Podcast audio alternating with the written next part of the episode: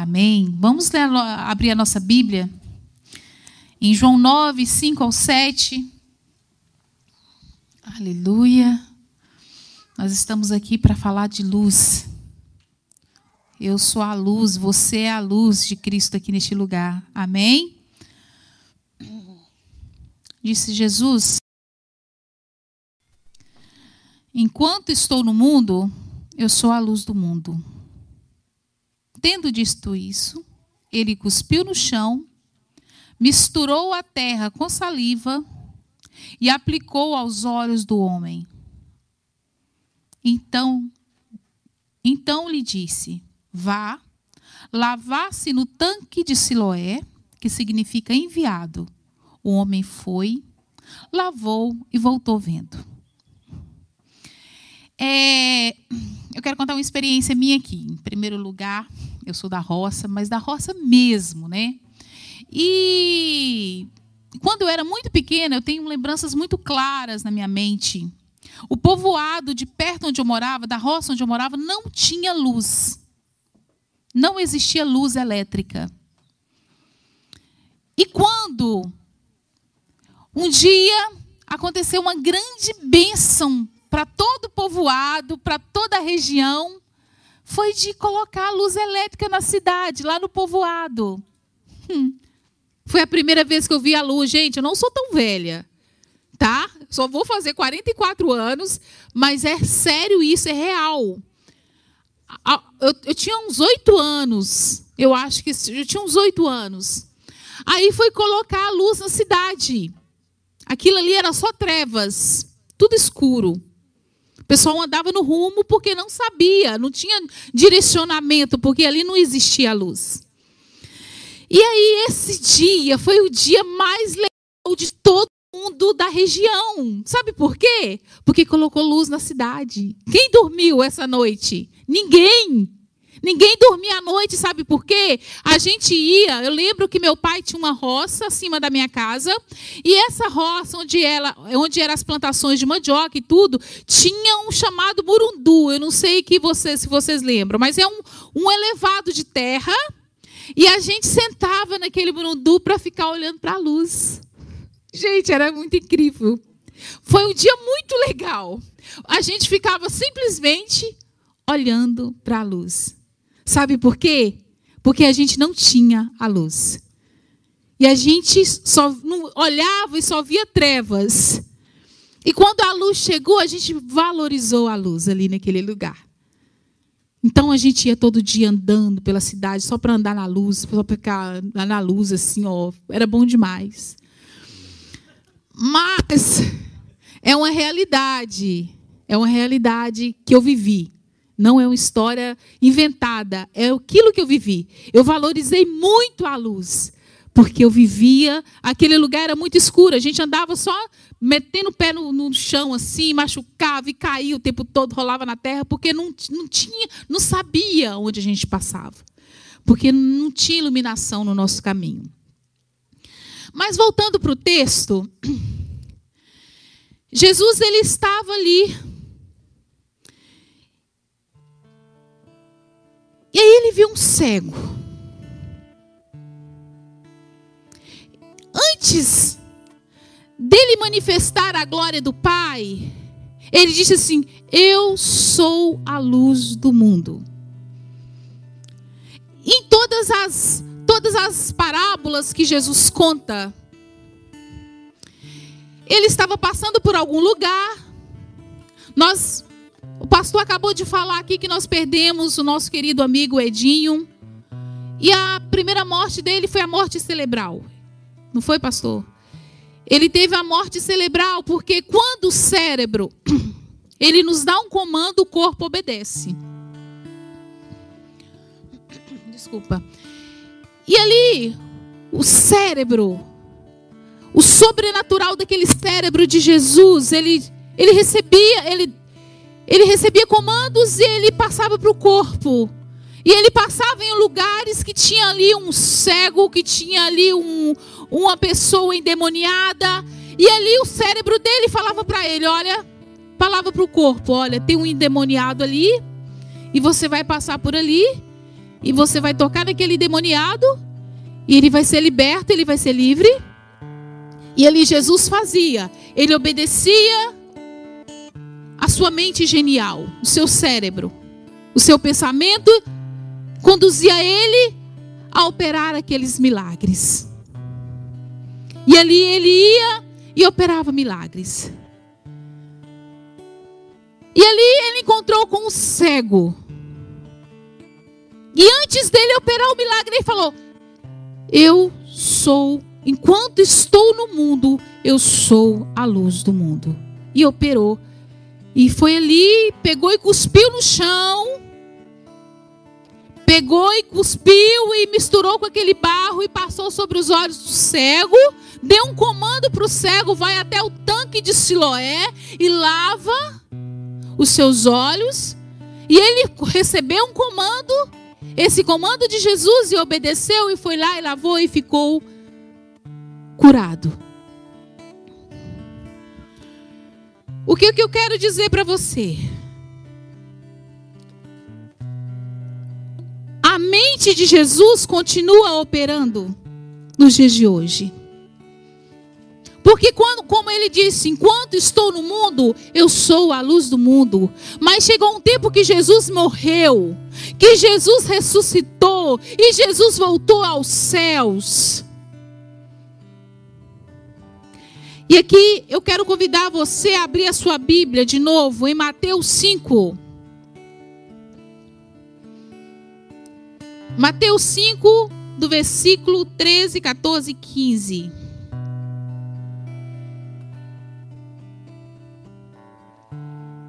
Amém?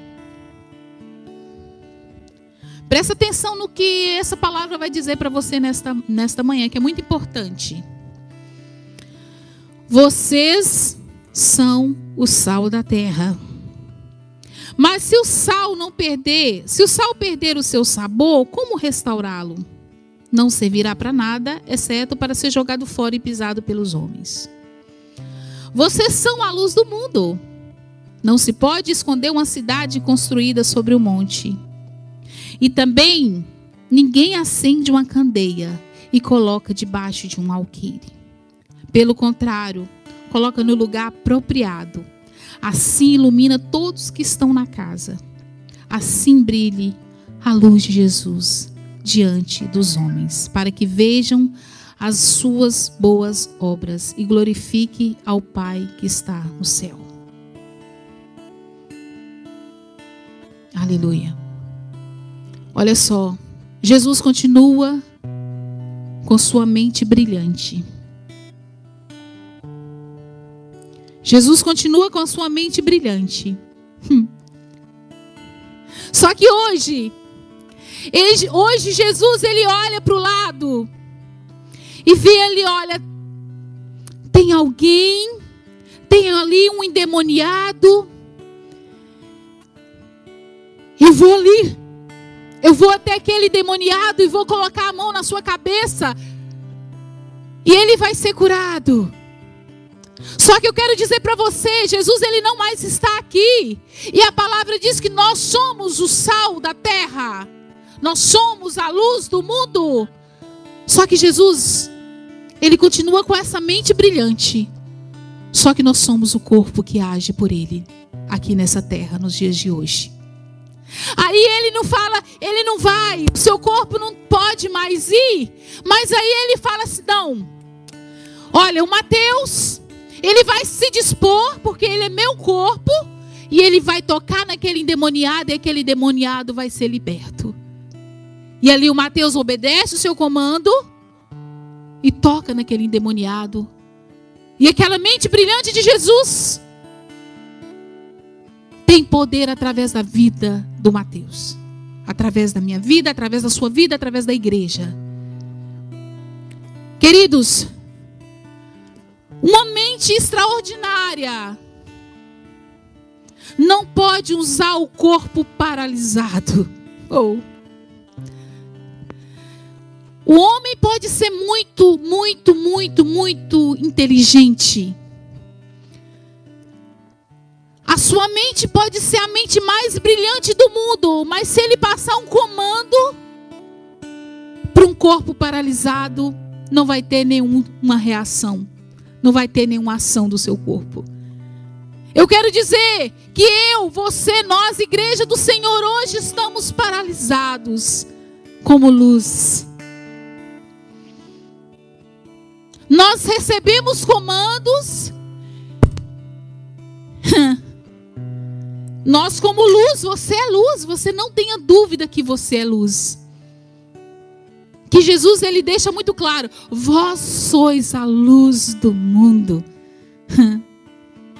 Vós sois a luz do mundo. Aqui no versículo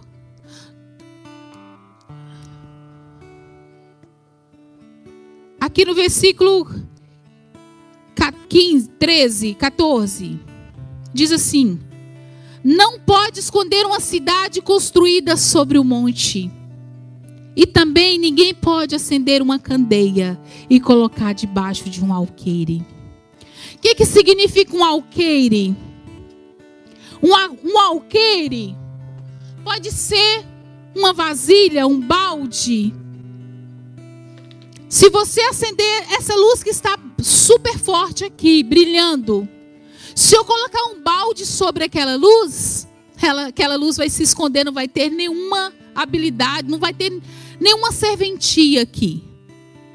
Mas se aquela luz estiver no lugar, no lugar exato, como tem que estar, no lugar alto, no lugar aparente, essa luz ela tem um poder gigantesco sobre as trevas. Eu quero dizer que nós somos a luz de Jesus e não, não há treva, não existe trevas que resiste à luz de Jesus. As trevas, maior, por maiores que sejam, por piores que sejam, quando a luz chega, a trevas, as trevas não discutem com a luz. Quando a luz chega, as trevas não falam assim: ah, não vou embora, não. Ah, vai, eu, eu vou ficar. Não tem como. Você já viu as trevas discutindo com a luz? Não tem jeito. Opa, a luz chegou, vai embora as trevas. E eu quero dizer aqui para você nessa manhã: você é a luz que Jesus deixou aqui na terra. Só que muitas das vezes nós enchemos aqui da glória, o pastor ministra nas nossas vidas e aquela, aquele mover, quando a gente chega ali no estacionamento, você pega o balde e coloca sobre a sua cabeça. E ali aquela luz é escondida. E ali aquela luz não brilha. E aqui ali aquela luz não executa, não executa aquilo que tem que executar aqui nessa terra que é para dissipar as trevas. Muitas das vezes nós oramos por alguém da nossa família, nós clamamos por muitas coisas nas nossas vidas, nós pedimos o pastor, pastor, ore para Jesus escutar o meu clamor, ore, pastor, para Jesus curar minha filha, ore, Jesus, para Jesus curar minha família, sendo que você tem poder para isso. Você é a resposta de muitas orações, sabia? Você é a voz profética aqui neste lugar. Ou você é a luz, a, a luz do mundo. Só que Deus ele está falando para você que muitas das vezes você tem colocado balde ou alqueire sobre a sua luz e não tem deixado que a glória do Senhor tem, manifeste através de você.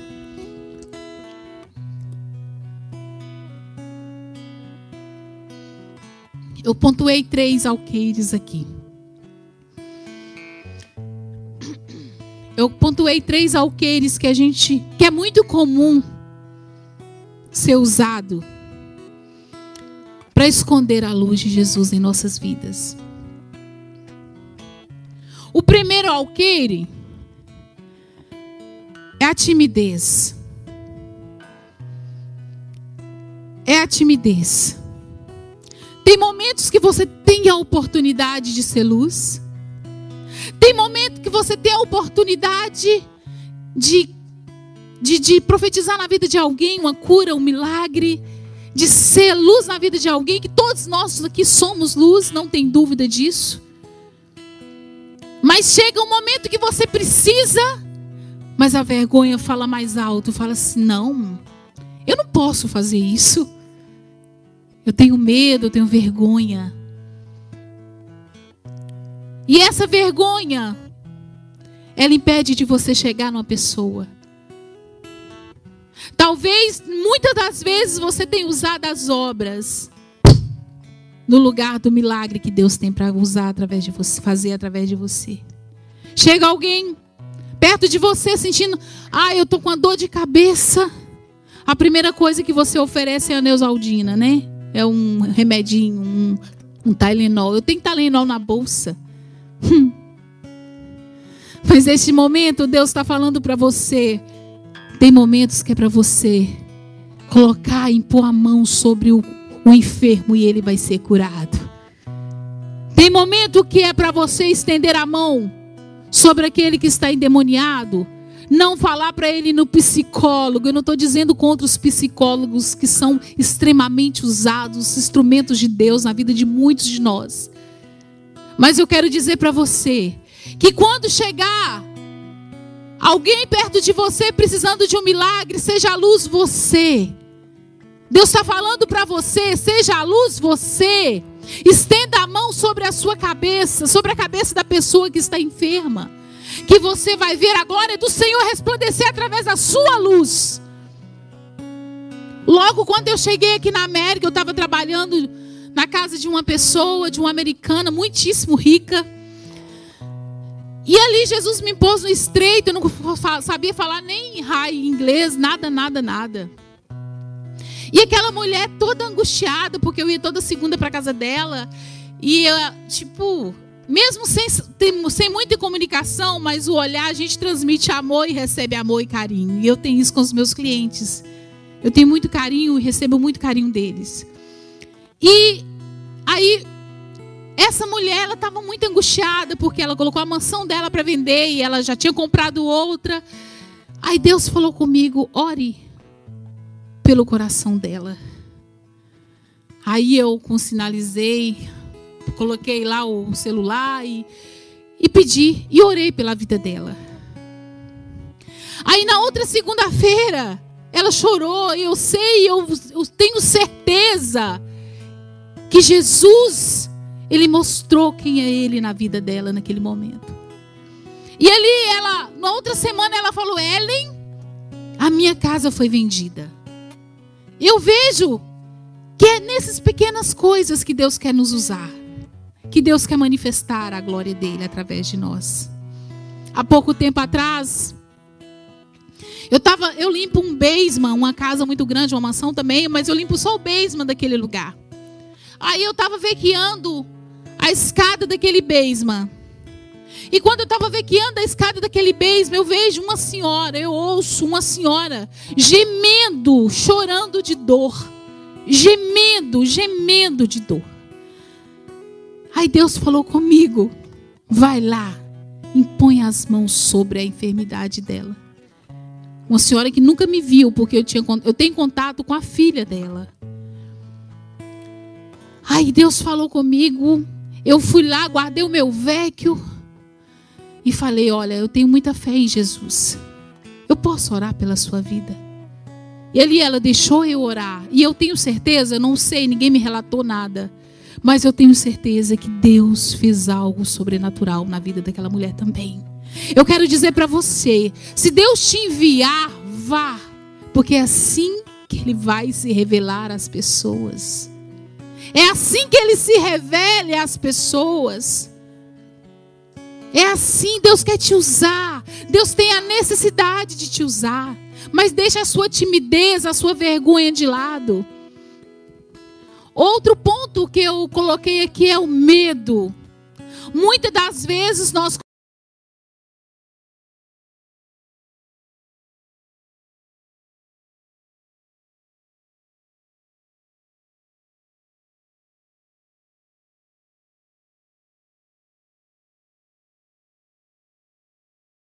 morador de rua, que está precisando, que está ali chorando, todo machucado.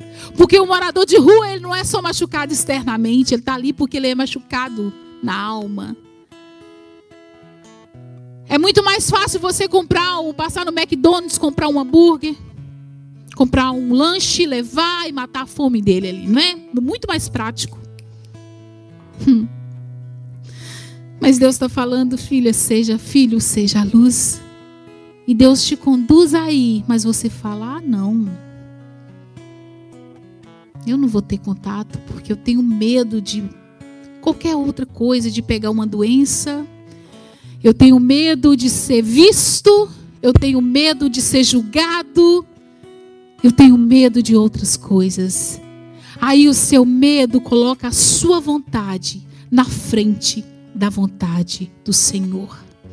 E ali você coloca o balde sobre a sua cabeça. E ali você esconde a luz que existe em você. E ali você deixa de ser luz na vida daquela pessoa. E ali existe uma, uma consequência Ai, Deus não vai cobrar de você, porque você, nós somos falhos. Mas você deixou de ser luz, você deixou de brilhar. E a Bíblia fala: se a luz não servir, se a luz, a lâmpada pode ser mais linda do mundo. A Kézia trabalha com festa, ela coloca assim luzes maravilhosas atrás dos, dos das, na, no meio das festas dela, cada velas, cada arranjos lindos. Mas se ela não acender, não tem serventia alguma. Aquela lâmpada linda não tem serventia alguma se não acender. Ali era tomada. Então tem momento que Deus fala assim: tira o alqueire, tira o balde que está sobre a sua cabeça e deixa eu manifestar a minha glória através de você. Ah, tem o terceiro ponto aqui que é a fé. Todos aqui conhecem aquele texto de Pedro, quando Pedro, Jesus estava vindo para encontrar com os discípulos naquele barco e aquela tempestade indo e voltando, aquela tempestade, aquele, aquele reboliço de perigo. E Pedro viu Jesus e falou assim: Jesus, me deixa andar sobre as águas. Pedro, né? Aí Pedro lá vai andando. Pedro lá vai andando.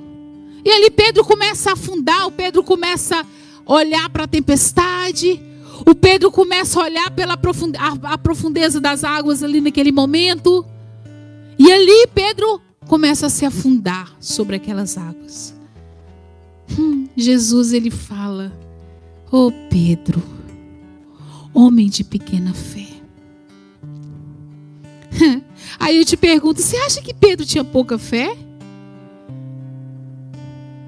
Pedro não tinha pouca fé em Jesus. Pedro não tinha pouca fé em Cristo. Mas Pedro não confiava em si próprio. Pedro ali, ele deixou ser balanceado a fé que ele tinha na própria fé dele. Muitas das vezes nós escondemos a nossa luz porque nós não acreditamos na nossa capacidade de ser instrumento de Deus. Que você pode falar assim: ah, mas logo eu. Logo eu ser o corpo dessa mente espetacular, extraordinária de Jesus. Mas é você. É você. Sabe por quê? Deus ele capacita aquele que ele escolhe. Ele capacita e envia. Quando Jesus falou assim, Pedro, homem de pequena fé, ele disse: Olha, acredita mais em você, acredita mais naquilo que você pode ser. Oh, talvez nós olhamos para dentro, dentro de nós e achamos que nós temos ah, um Fitin 147. Ah, eu já tive um Fitin 147, eu sei o que é ter um Fitin 147. Não. Cara, você não tem ideia do poder que tem em você. Escuta, você tem uma Ferrari dentro de você. O Espírito Santo, quer te usar e você neutraliza essa Ferrari que está dentro de você e você não há, você acha que você não consegue, você não tem autoridade, mas quem te dá autoridade é Jesus. Não é porque você merece que nós somos todos pecadores, mas somos todos cheios de falha. Ninguém é perfeito, ninguém aqui pode julgar ninguém. Ninguém, ninguém, ninguém, porque nós somos todos feios. Nós somos todos pecadores, mas é a graça de Jesus que nos colocou. Vós sois a luz do mundo. Jesus não falou, olha, se você ser muito certinho, se você ser extremamente regular em todas as minhas leis, mas que aquilo que nos faz capaz é o sangue dele que corre em nós. É o sangue de Jesus que nos capacita.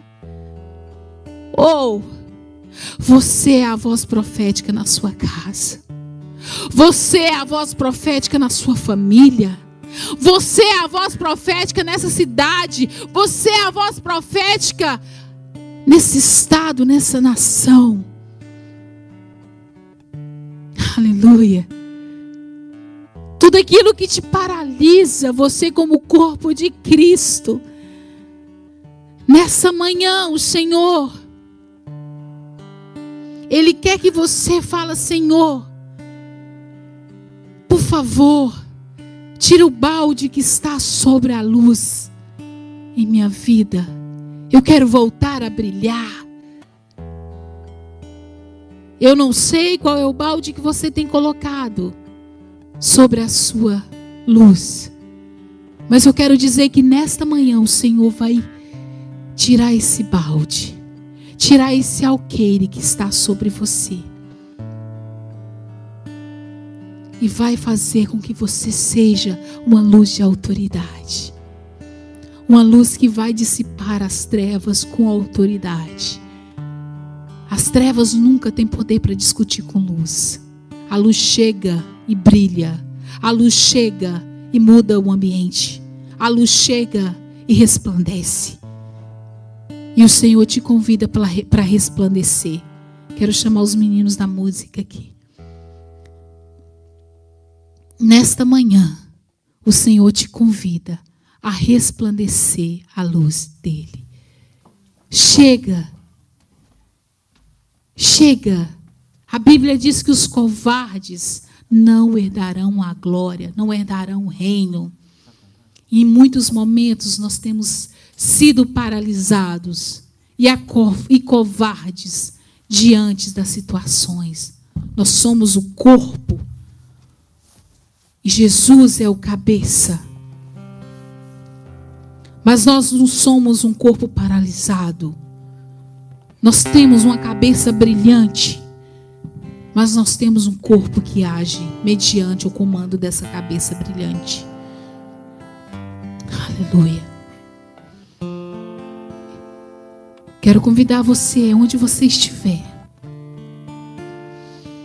Quero convidar você a sondar o seu coração. Pedir ao Senhor agora, ajuda, Senhor, eu quero ser a luz que resplandeça.